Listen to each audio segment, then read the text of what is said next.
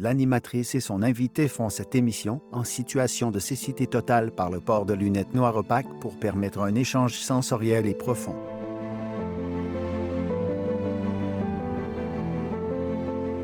Mesdames, Messieurs, bienvenue à l'émission Avec les yeux du cœur. Aujourd'hui, mon invité est India Géjardin, une entrevue en profondeur dans le noir.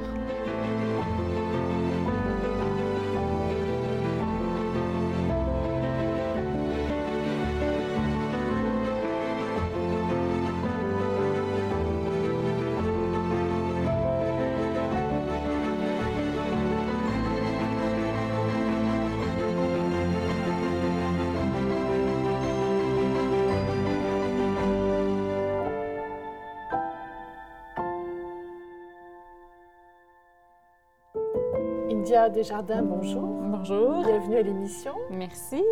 Alors, euh, si on a décidé de faire ça euh, comme ça, euh, dans le noir, c'est pour pouvoir aller en profondeur. Parce que, bon, les, les- les personnes non-voyantes ont développé un sens, ont développé une, une façon de, autre de connaître les gens. Et, et c'est pour ça qu'on fait l'émission ensemble pendant 60 minutes. On avait envie que les gens connaissent cette expérience-là. Euh, J'ai envie de te demander comment tu te sens. Ben, euh, c'est, l'environnement est, est insécurisant. Tu sais, on ne sait jamais s'il y a une, marche. Là, moi, je suis déjà gaffeuse naturelle, donc j'ai peur d'échapper mon verre d'eau. Mais, euh, mais c'est, intéressant à vivre comme expérience. Est-ce que tu as eu euh, dans, dans ta vie à vivre avec des gens qui avaient euh, la difficulté soit à marcher ou soit à voir? Est-ce que dans ton environnement, il y a eu des gens proches? Oui, euh, j'ai une amie, j'ai une amie qui a eu un accident à 18 ans. Elle a eu un accident de voiture et elle est paraplégique maintenant. Donc, ça m'a appris beaucoup sur, sur euh, les limites euh, que- qu'il peut avoir. Comme je me souviens, il y a deux ans, on était à Québec, il venait de neiger, et puis euh, je poussais sa, sa- sa chaise roulante sur la neige, puis ça avait de la, de la difficulté à avancer. Mhm. Puis ça m'a fait, ça m'a fait réaliser que le déneigement, c'était pas juste pratique pour les voitures, mais aussi pour les gens qui ont à rouler dans la rue et tout ça. Et puis, elle, elle a toujours été positive par rapport à son accident. Ça, ça a été une source d'inspiration pour moi dans ma vie. Marie-Hélène, euh, qu'elle s'appelle. Et une source d'impé- Pourquoi ça a été une source d'inspiration? Bien, la première fois qu'elle m'a appelée pour me raconter son accident, je me souviens, j'avais- j'avais 18 ans, elle m'a appelée, elle m'a dit India, je t'appelle pour te dire que j'étais à l'hôpital, j'ai eu un accident. Euh, puis là, elle m'a annoncé qu'elle ne marcherait plus jamais, qu'elle serait paraplégique pour toujours. Et puis, je suis partie à pleurer. Puis elle m'a dit Pourquoi tu brailles? Je t'appelle pour te dire que je t'en vis. Puis ça m'a tellement frappé cette phrase-là.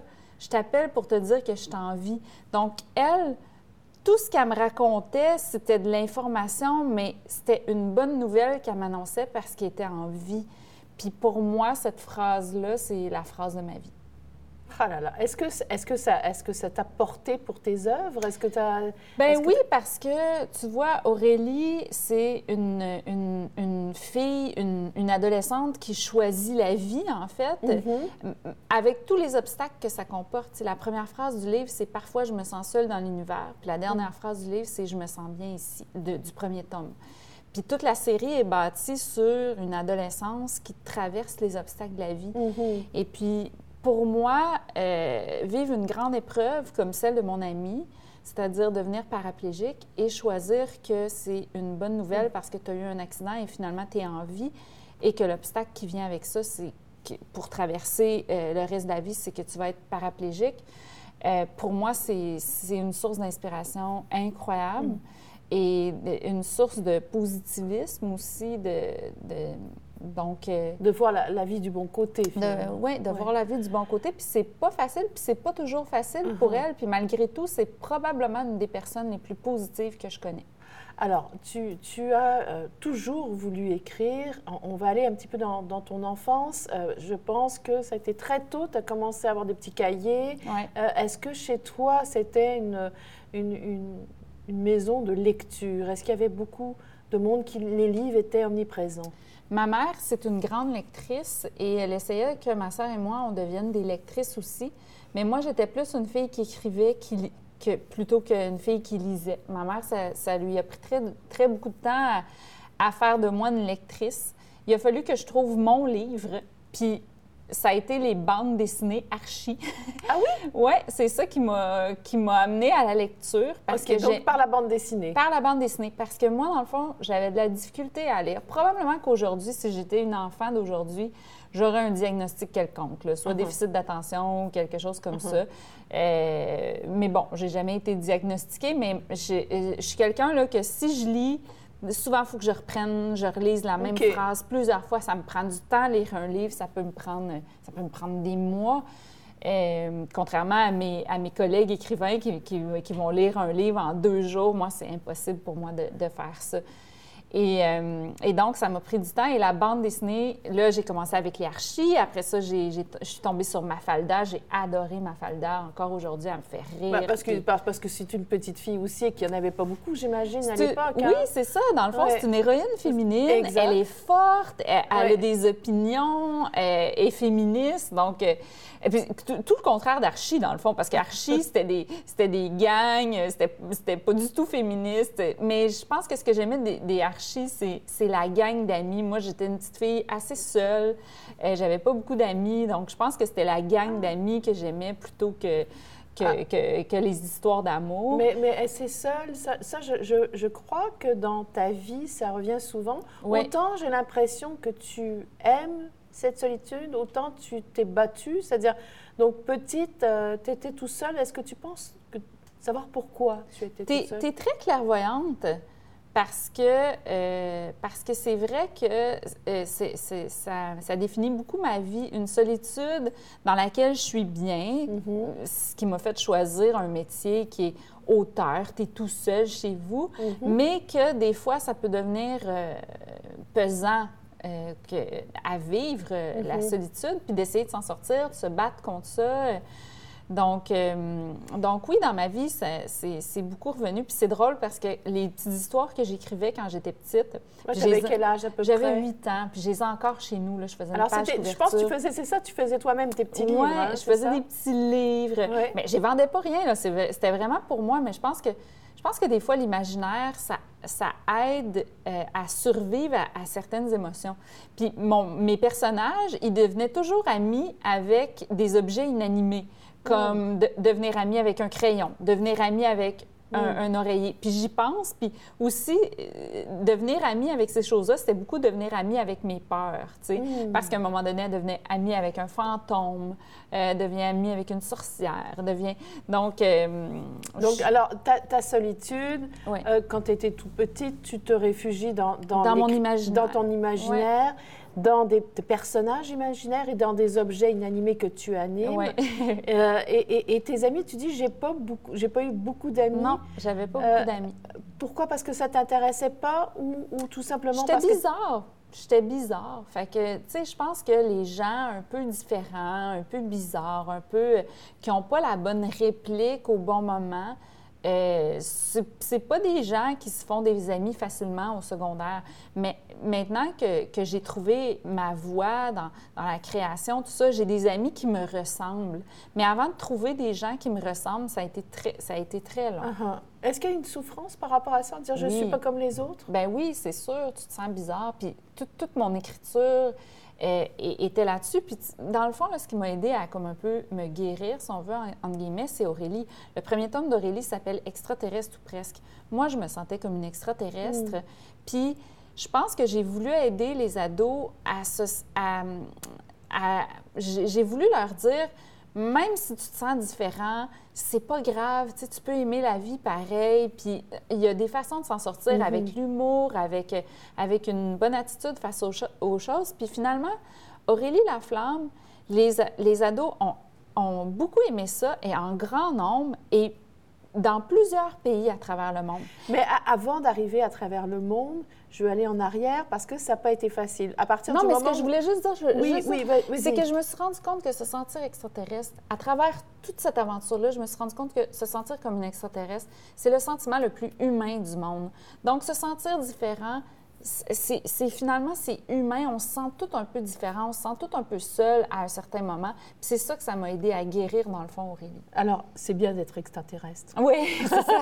c'est beaucoup mieux. Alors oui, avant que ça fasse le tour du monde, je voulais juste revenir en arrière, que ça n'a pas été facile non plus. Et tu as fait des choix superbes dans le sens que euh, tu t'es privé de faire plusieurs sorties parce que tu savais que tu voulais être auteur et euh, et j'aimerais que tu nous en parles parce que j'ai lu ton, parcours.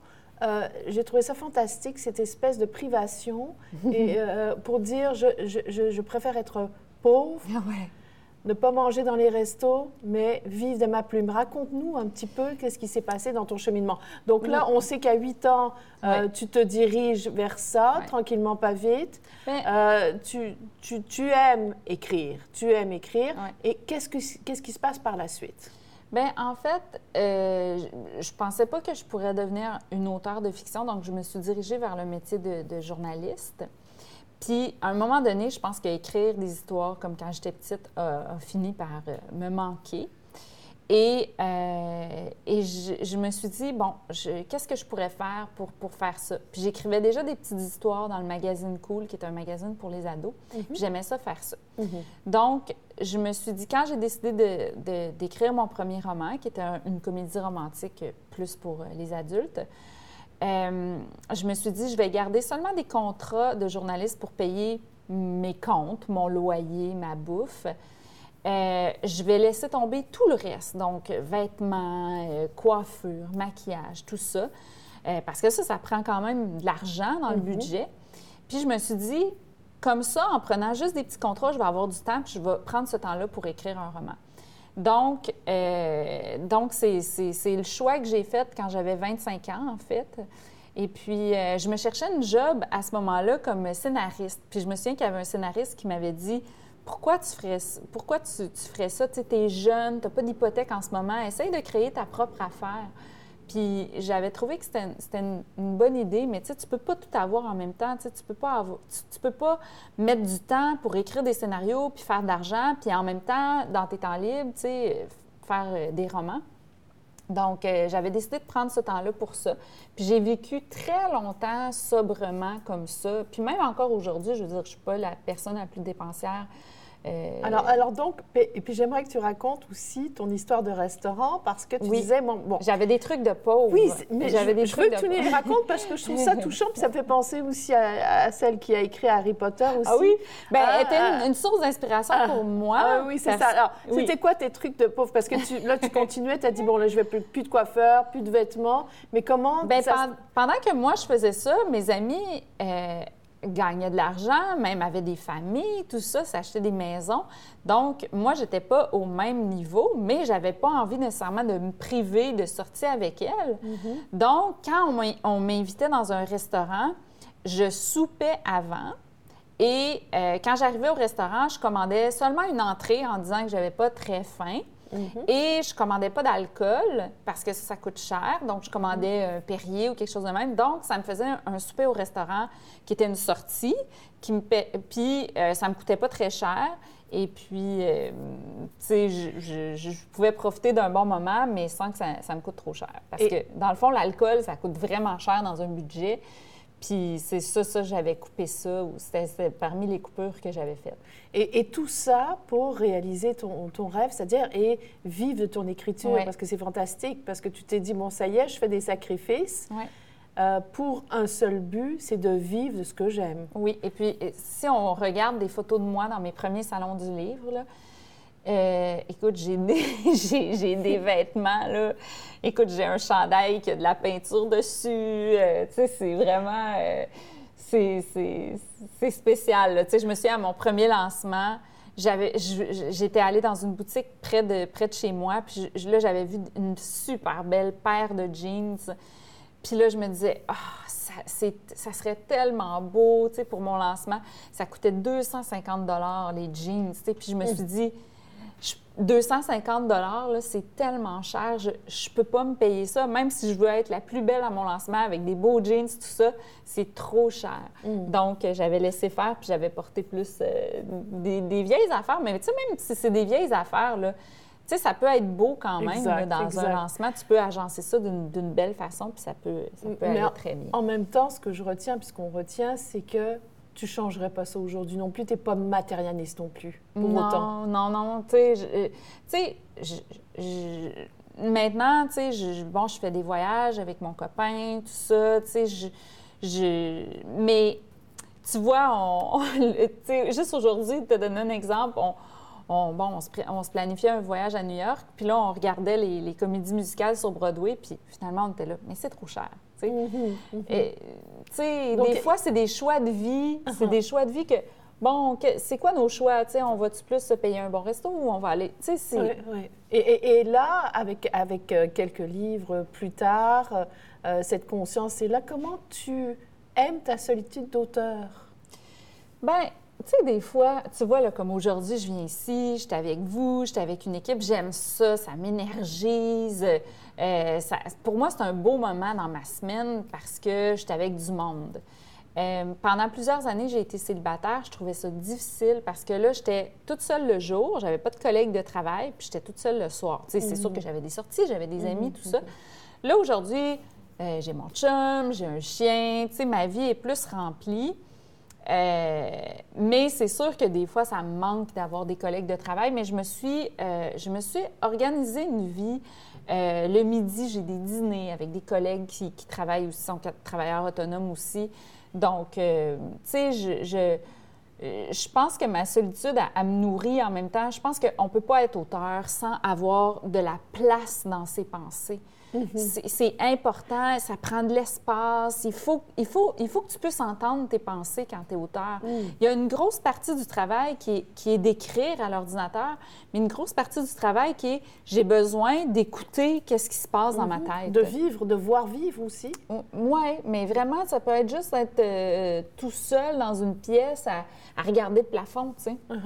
Et, et comment physiquement euh, tu es, euh, c'est-à-dire comme tu es habillé, t'es comment, euh, je veux dire, quand tu écris, est-ce que tu es, obligé de te mettre en coincé, euh, en confortable? Oui, oui, moi j'écris tout le temps en linge très, très confortable.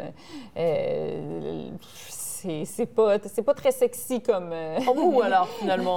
En, en linge mou? En linge mou, oui. Moi, c'est vraiment du linge mou. euh, faut- c'est comme s'il faut pas que je chante mon corps. Puis là, c'est temps-ci, tu sais, comme, bon, j'ai vieilli, je peux plus m'asseoir en indien parce que ça me fait mal à une hanche. Je suis rendue, j'ai mal à l'épaule. Donc, tu sais, ça devient plus difficile pour moi à écrire parce que je chante de plus en plus mon corps. Puis on dirait que pour partir dans ma tête, il faut pas que je chante Mm. mon corps. Et tu écris le matin? J'écris le matin, oui.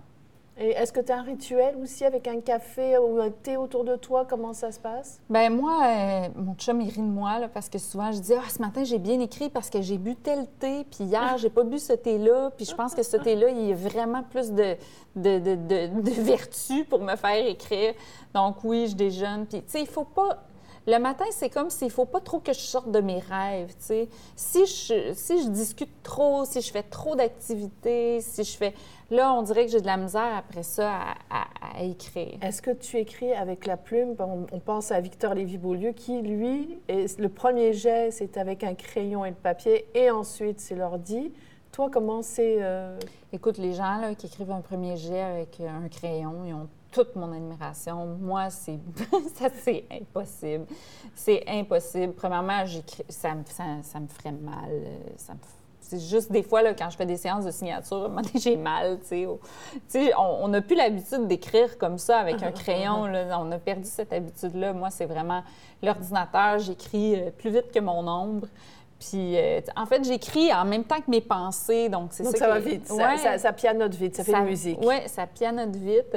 Et puis, euh, et puis tu sais, j'ai besoin des fois de revenir en arrière, de changer. Euh, Des fois, je mets un bout, tu sais, je, ah, ça, je l'ai mis plus haut, mais ça serait bon ici. Tu sais, je, joue beaucoup au puzzle avec mon, mon, mon texte. Donc, euh, Tu le laisses respirer aussi? Est-ce que, tu, est-ce que le lendemain, tu reprends où tu es ou tu te relis?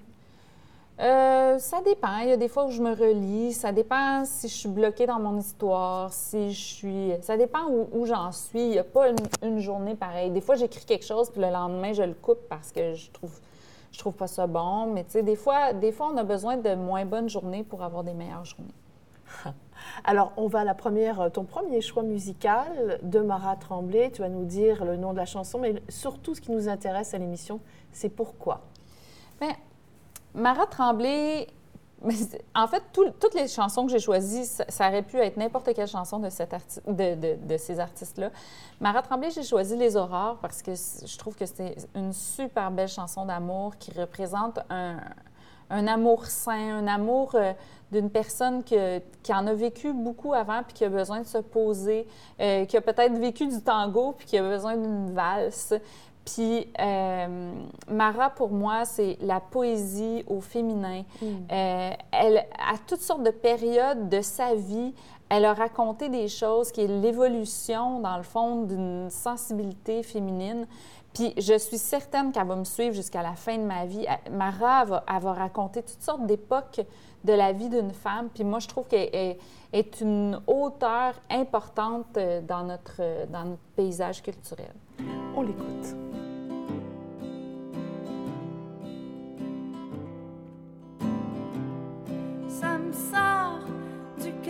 ça me fait mal, je t'aime trop et tu aussi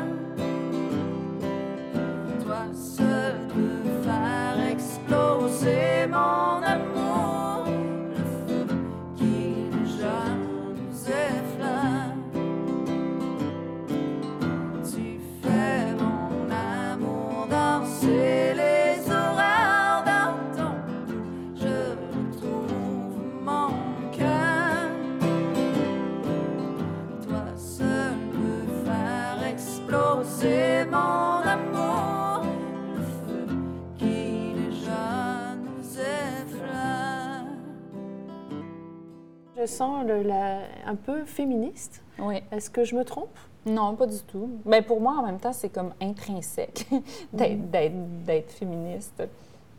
Je, j'ai toujours, je pense que je l'ai toujours été. Euh, mais quand j'ai sorti le premier Auré- Aurélie Laflamme, le, le premier euh, journaliste qui, m- qui m'a posé des questions, il m'a dit J'ai senti que c'était un livre pour ados féministes. Puis ça m'a, ça- je me souviens que ça m'avait vraiment fait plaisir. Ah. Tu sais, En je- plein dans la cible. ben, je l'avais. Tu sais, j'avais comme pas écrit en pensant à ça, mais pour moi, c'est tellement, justement, intrinsèque que, tu sais, que pour moi, ça vient avec. Là, c'est, tu sais, c'est l'égalité. c'est- Je, je me souviens que. Moi, je j'étais allée dans une école de, de sœurs euh, quand, j'étais, quand, quand j'étais au secondaire. Et puis, je m'intéressais beaucoup aux histoires des sœurs. Tu sais, Pourquoi Mm. ils étaient devenus sœurs? Pourquoi. Mhm. Puis je me souviens de sœur Madeleine qui m'avait raconté son histoire. Puis elle m'avait dit que, bon, elle avait eu une grosse peine d'amour à l'adolescence. Puis à un moment donné, elle était venue à une croisée des chemins où elle se demandait qu'est-ce que je fais? Est-ce que je, je guéris de ma peine d'amour et puis je rencontre quelqu'un d'autre puis j'ai une famille? Ou euh, je, je- je deviens sœur et j'ai une carrière? Puis elle est devenue, dans le fond, directrice. Puis je me souviens là, que dans ma tête d'ado, c'est mais pourquoi elle ne pouvait pas avoir les deux? tu sais? Puis Ah, à une ça. certaine époque, dans le fond, pour, pour qu'une femme puisse avoir une carrière, il fallait qu'elle devienne religieuse. Il fallait donc qu'elle sacrifie sa vie personnelle. Puis moi, c'était, c'était une injustice dans ma Uh-huh. tête, ah, dans ma tête d'ado moderne. Je me disais, mais voyons, pourquoi, pourquoi cette, cette femme-là a dû sacrifier l'amour, sacrifier son cœur, sacrifier le fait d'être mère? Donc, euh, pour moi, ça a toujours été, euh, ça a toujours été un- un- quelque chose qui, qui était important dans ma tête. On ne peut pas te demander de, de- de ne pas nous parler de, de ton adolescence parce qu'effectivement, toi, tu as, une héroïne, mais tu as, surtout des adolescents et des adolescentes qui te suivent. Euh, Parle-moi de ton adolescence. Comment tu étais? Moi, je pense que j'étais vraiment une, une adolescente normale. Euh, C'est-à-dire que je pense que tous les adolescents passent par les mêmes, les mêmes phases. C'est-à-dire que on se sent seul, on se sent tout seul, on se sent différent, on comprend pas ce qui nous arrive, on a plein d'émotions incontrôlables qui nous habitent. On vit un premier amour, c'est déchirant parce que là, tu vis aussi une première peine d'amour. Euh, tu te sens incompris par les adultes. Tu te, donc moi, j'ai vécu un peu tout ça. Puis, mais je considère que j'ai été une adolescente normale dans le sens que j'ai vécu toutes ces explosions intérieures-là, sauf que j'ai pas nécessairement euh, eu des grosses affaires comme, euh, tu sais, mettons, euh, de la violence, des gangs de rue. euh, euh, Mais tu as explosé extérieurement ou pas? extérieurement, non, mais c'était tout intérieur. Puis ça bouillait à l'intérieur? Oui, c'est sûr. J'ai même un prof qui m'avait déjà dit ça. Ça bouille à l'intérieur.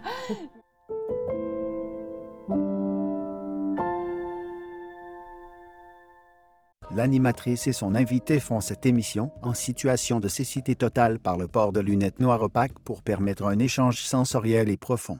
Quand je, suis allée présenter le, film euh, aux institutions financières, les, les- les gens qui analysaient le scénario, ils disaient Mais on comprend pas pourquoi qu'on ferait un film sur Aurélie, c'est une adolescente normale. Puis je disais Ben voilà, c'est une adolescente normale. c'est intéressant. Pourquoi on ferait pas un film sur elle? Pourquoi il faut faire juste des films sur des adolescents qui, qui dérapent? C'est ça. ou qui, ont- qui vivent des grands drames ou qui, ou qui sont les champions de quelque chose, pourquoi on ne ferait pas un film sur quelqu'un qui est finalement juste normal puis qui vit les des choses?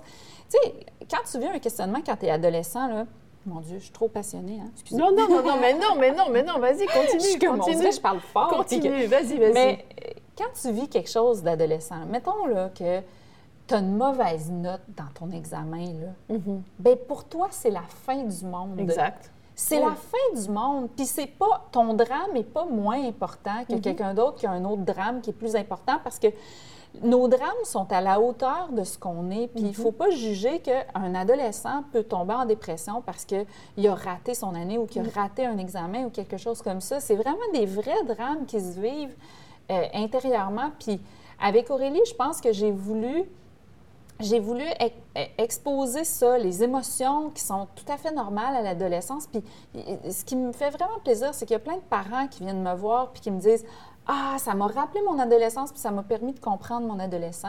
que- Ça, c'est vraiment, ça me fait plaisir. Et qu'est-ce qui te fait plus plaisir, tous les, les messages des, des parents ou ceux des adolescents sur Messenger qui t'écrivent? Ah, ben les deux. Tu sais, moi, moi, quand un ado m'écrit, euh, ça m'a aidé à traverser une période difficile de ma vie. Moi, là, je suis comme mission accomplie. C'est ce qui me fait le plus plaisir.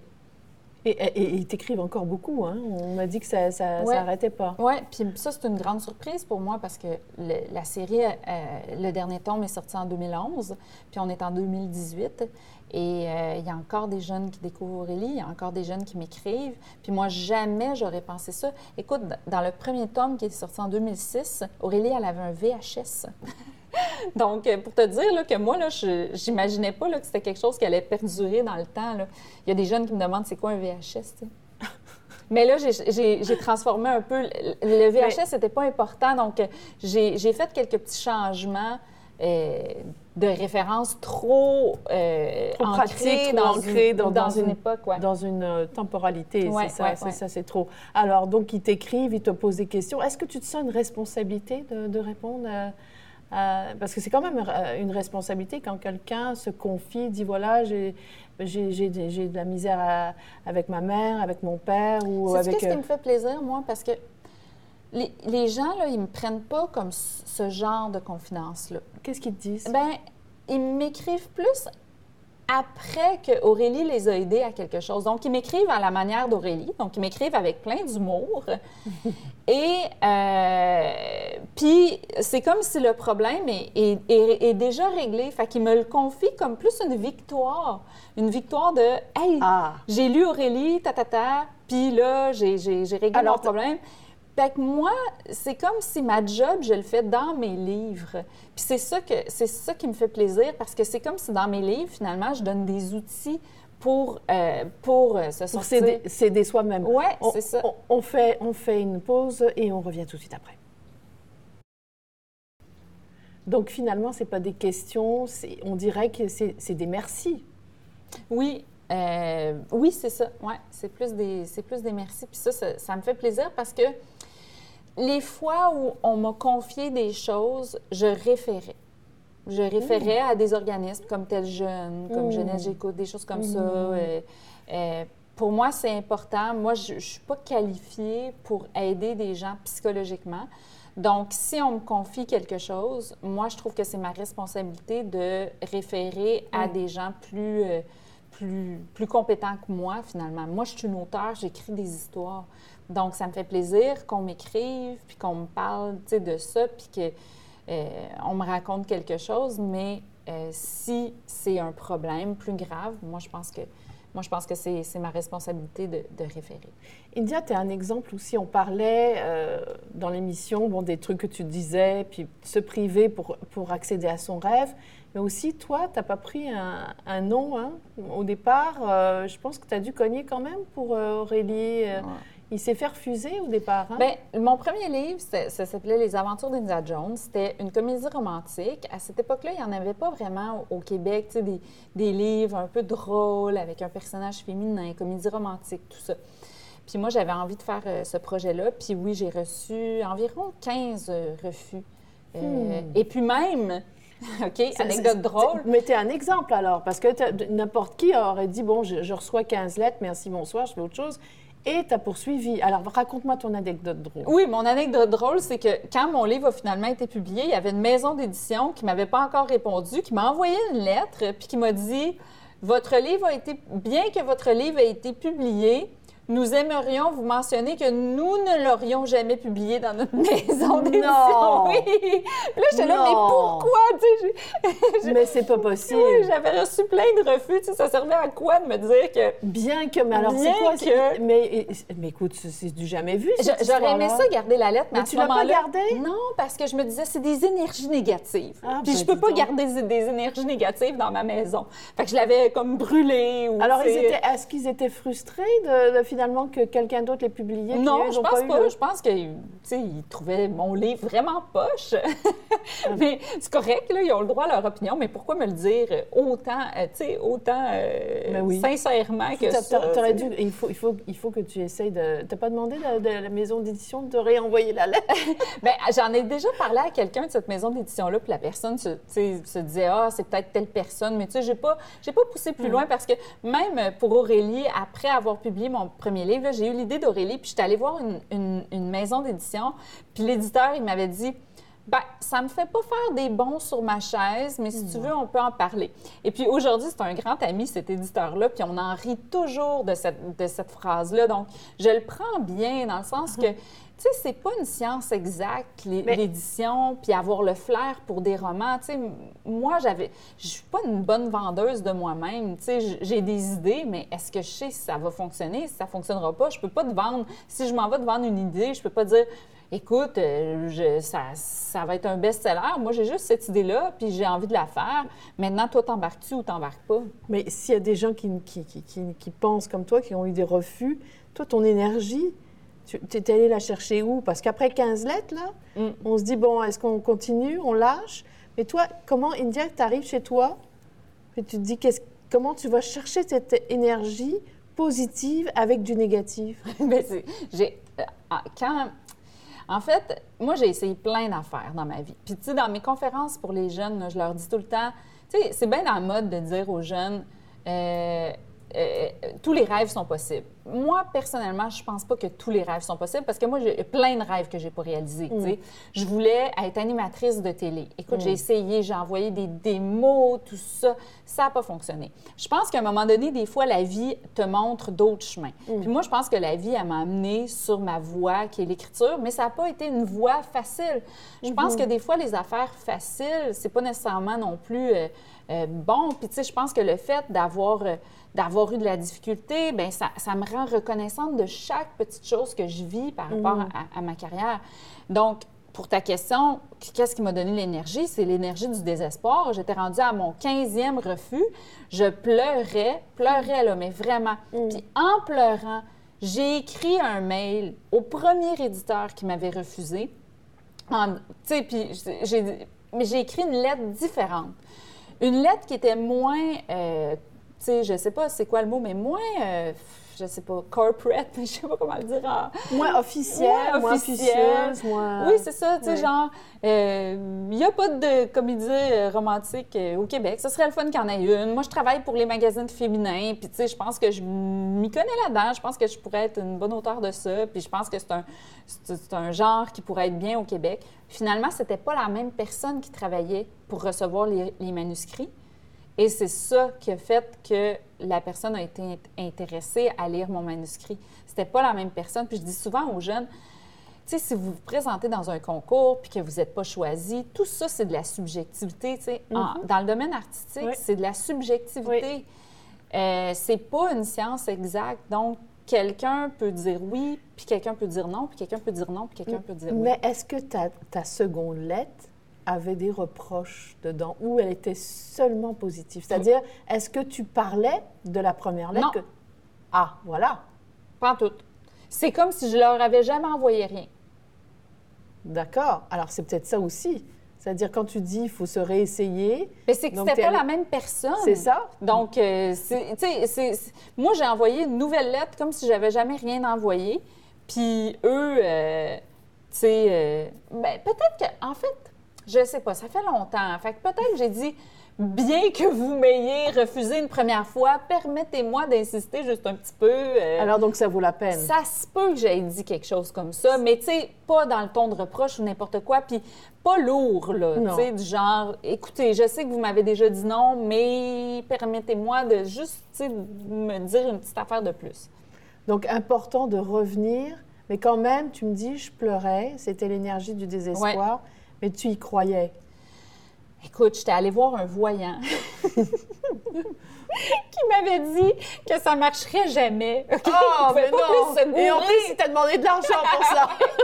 tu sais, du genre, euh, Pensez-vous que Ah. vous pouvez vous trouver une autre passion, une autre, euh, tu sais? Donc, c'est le voyant le moins clairvoyant de l'histoire Ah de là, il l'humanité. faut pas donner son Je- nom parce que- Je suis plus jamais Mais retournée voir un voyant. Ben, peut-être que oui, des fois. là. Non, je suis déjà retournée voir, voir un voyant après. Alors lui, c'était non. Alors, lui, il disait, non, la hauteur, là, non, c'est pas pour vous. Vous Ah. allez trouver une autre, euh, quelque chose de, de mieux et tout ça. Et...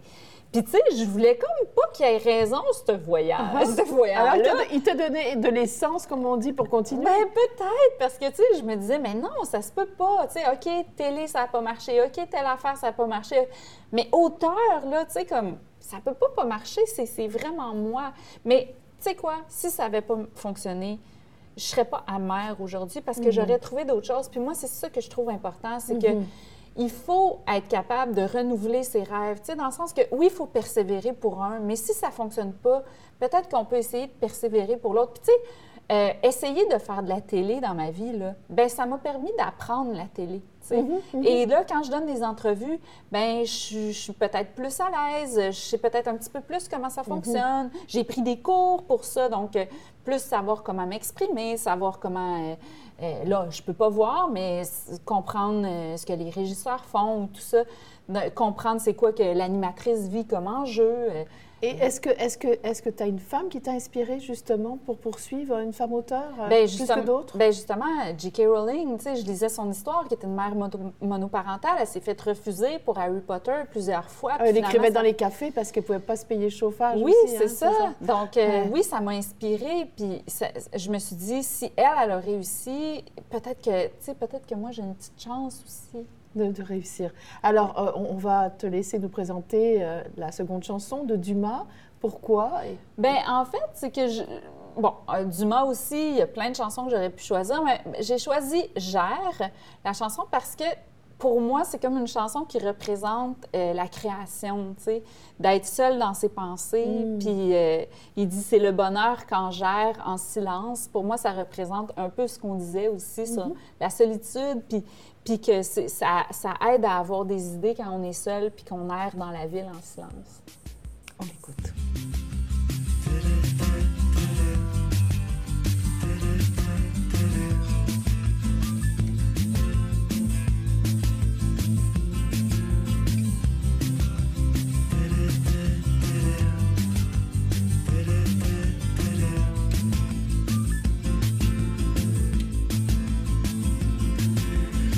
Souvent dans la ville, Montréal en hiver, soir en solitaire.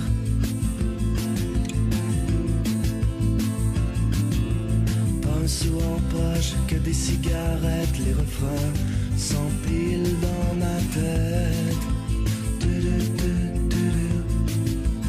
C'est le bonheur quand j'erre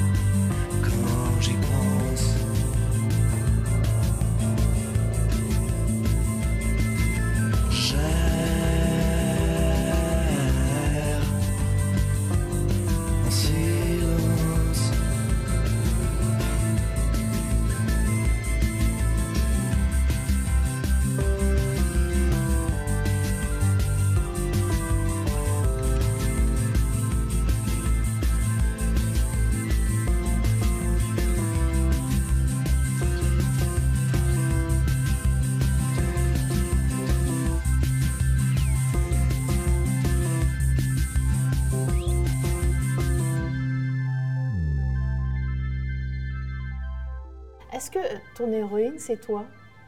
Ben, c'est sûr qu'il y a une partie de moi, mais c'est comme un enfant. C'est-à-dire qu'un enfant, ça a des gènes de ses parents, mais ça a sa propre personnalité. Puis moi, je pense que tous mes personnages sont, sont une partie de moi, mais qui ont une partie de personnalité aussi. Puis tu sais, euh, moi, j'essaie toujours de créer quelque chose qui part un peu de moi pour rester dans la vérité. Il faut que je parle de quelque chose que je connais. Des sen- J'essaie de me connecter à des sentiments que je connais.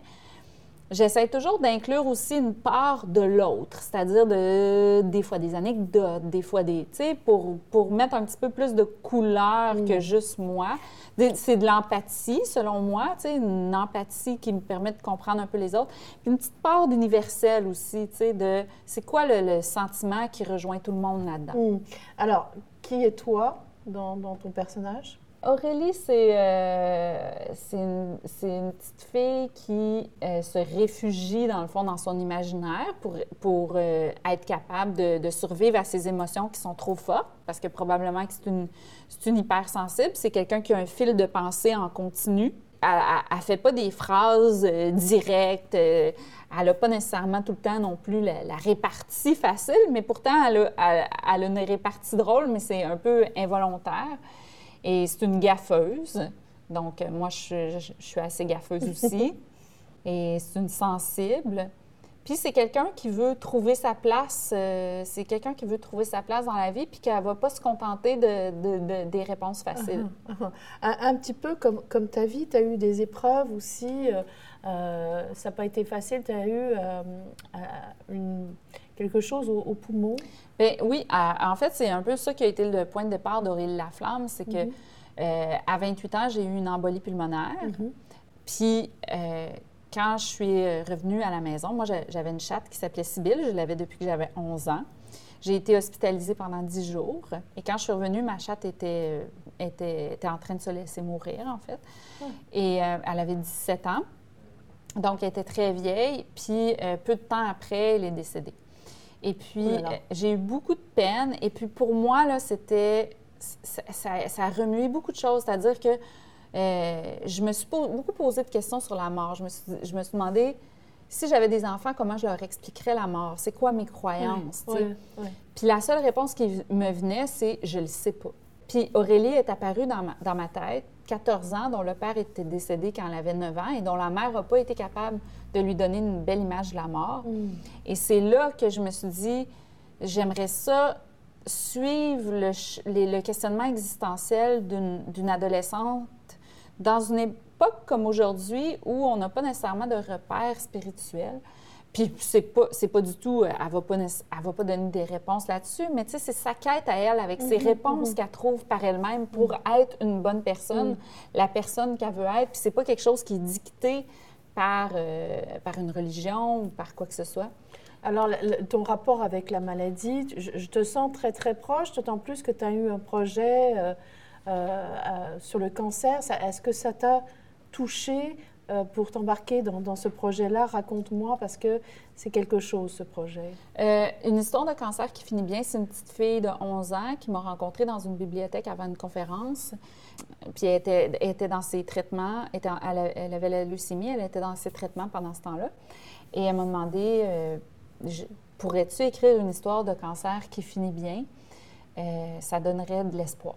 Puis ça m'a énormément touchée parce que c'est vrai que des fois, quand tu es auteur, tu, tu, vas vouloir raconter une histoire euh, euh, qui est triste, qui est touchante, qui est... euh, Puis moi, elle rejoignait mes, mes valeurs avec, avec, euh, avec la demande que de, de- de donner de l'espoir. Euh, fait que c'est sûr que c'est une petite fille là, qui vient me voir puis qui me demande une histoire, moi je peux pas résister à ça. C'est ce que tu as fait? Qu'est-ce que tu as réalisé sur toi et sur les autres?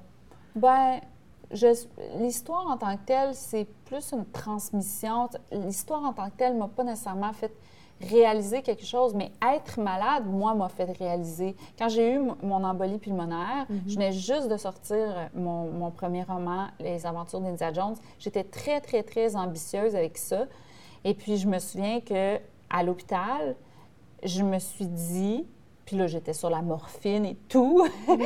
Euh, j'étais très en douleur et je me suis dit, c'est pas mon roman qui me tient la main en ce moment. Parce Ah. que j'ai été obligée d'annuler un salon du livre, puis j'avais hâte d'aller dans un salon du Qu'est-ce qui livre. te tenait la main ce Ben, c'est ma famille, c'est mes amis, c'est Ouais. fait que c'est ça l'important, c'est pas mon livre, c'est aucun de mes livres qui va me tenir la main dans Mhm. ma vie. C'est ma famille, c'est les gens que j'aime, c'est d'être entourée. Donc pour moi, écrire des histoires, c'est ma passion, c'est mon travail, puis j'ai fait plein de sacrifices pour y arriver. Mais en bout du compte, euh, le succès d'un livre, le succès tout court, tout ça, euh, tu sais, c'est pas ça qui est important. Ce qui est important pour moi, c'est de raconter une histoire qui... Puis c'est ça qui a fait que j'ai toujours suivi mon cœur. C'est-à-dire que si j'ai un projet, on peut être sûr que c'est un projet de cœur parce que ça vient jamais avec un désir de succès, de, de, de- de commercial ou tout ça. Parce que moi, ce que je veux, c'est raconter une belle histoire. Puis tout le reste qui est, qui est important pour moi, c'est tout autour. C'est ma famille, c'est maintenant mon chien, c'est... Mais j'ai l'impression que dans ton œuvre, il y a quelque chose comme de l'art-thérapie. On dirait que tu veux faire du bien, Oui, oui, c'est important pour moi. de faire du bien. Je ne sais pas pourquoi. Je pense que je suis une grande sœur naturelle. Quand, quand j'ai écrit Aurélie, je voulais parler aux adolescents pour leur donner ce que j'aurais aimé qu'on me donne. Euh, au printemps, je vais sortir un- une bande dessinée sur la fertilité. Puis j'ai écrit le livre que moi, j'aurais aimé lire pendant, pendant que je traversais cette période-là. Pour moi, c'est important. Puis tu sais, on parlait de solitude. Mais tu sais, la solitude, il y a la solitude au quotidien, mais il y a la solitude de ses pensées. Ce que j'aimerais, en fait, avec mes livres, c'est que, c'est que la personne, elle lise, puis que pendant le moment, elle lit, elle se dit « Oh mon Dieu, je suis pas tout Je suis plus seule. Oui. Je suis plus seule. Mais il y, a- il y a encore quelque chose avec la solitude, puis j'aimerais qu'on termine là-dessus parce que c'est. bon, on a encore du temps, mais sur l'amour, parce que ce que j'ai entendu, c'est que des fois tu disais Ah ben je suis bien toute seule. À un moment donné, quand tu étais célibataire, ça te manquait, mais des fois tu étais bien. Est-ce que c'est vrai que tu étais bien célibataire?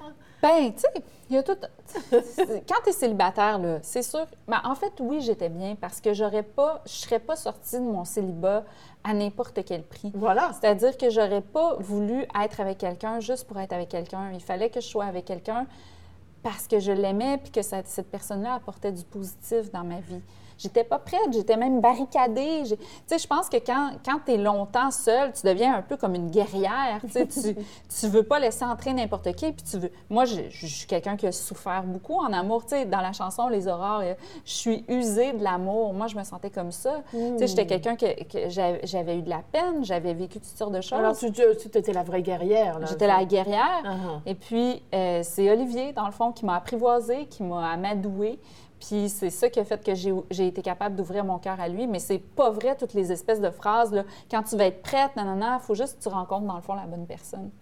Et comment tu es maintenant que tu es en amour? Est-ce que tu es euh, différente? Oui, tu sais, quand mon chum m'a rencontré, là, moi, j'étais vraiment là, comme, euh, tu sais, comme, je suis une indépendante, et là, là c'est pas vrai, là, qu'on va faire tout ensemble, puis tout ça, puis, euh, puis là, maintenant, là, je suis vraiment, tu sais, j'aime ça avoir des projets avec lui, euh, euh, j'aime ça cuisiner avec lui, j'aime ça regarder la télé collée avec lui, j'aime tout faire avec mon chum, là, là, des fois, j'ai des conversations, là, j'aime pas ça parce qu'on parle trop en on, on perd notre individualité. Ah oui, mais t'es vraiment, Puis là- vraiment indépendante, Oui. là, hein? Puis là, mon chum, il est là, ben, tu sais, si on commence à parler, là, je suis allée là, puis India était là, puis là, ben, moi, j'ai aimé ça, puis India aussi, il dit, c'est un peu compliqué dans la conversation. là. On peut-tu dire, on est allé en Grèce, on a aimé ça, sans se sentir qu'on perd notre individualité?